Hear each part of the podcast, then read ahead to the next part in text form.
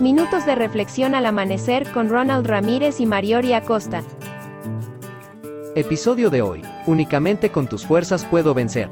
Bendito eres tú, Señor, Dios nuestro, Rey del universo que únicamente con tus fuerzas puedo vencer.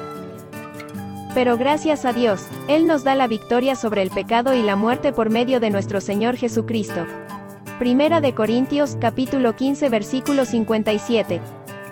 Si pudiésemos escribir todos los agradecimientos que tenemos hacia Dios, veríamos que no existe lugar donde almacenar tanta información.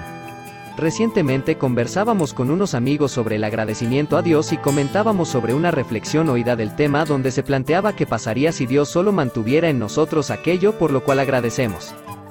Muchas cosas no las percibimos como bendición o pensamos que nos corresponde o que las merecemos. Tal vez en su momento agradecimos por la casa, el vestido que hoy tenemos, los muebles, el trabajo, el auto, entre otros. Ahora, ¿qué pasaría si no tuviésemos sino solo las cosas por la cual agradecimos hoy? La verdad sería terrible, porque hay mucho por lo cual no agradecemos constantemente al Señor. Cuánto amor tiene Dios por cada uno de nosotros.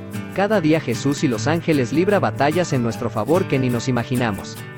Todo ello está almacenado en la mente del Creador y por su gracia pronto tendremos oportunidad de conocer lo que ha hecho y hará por nosotros.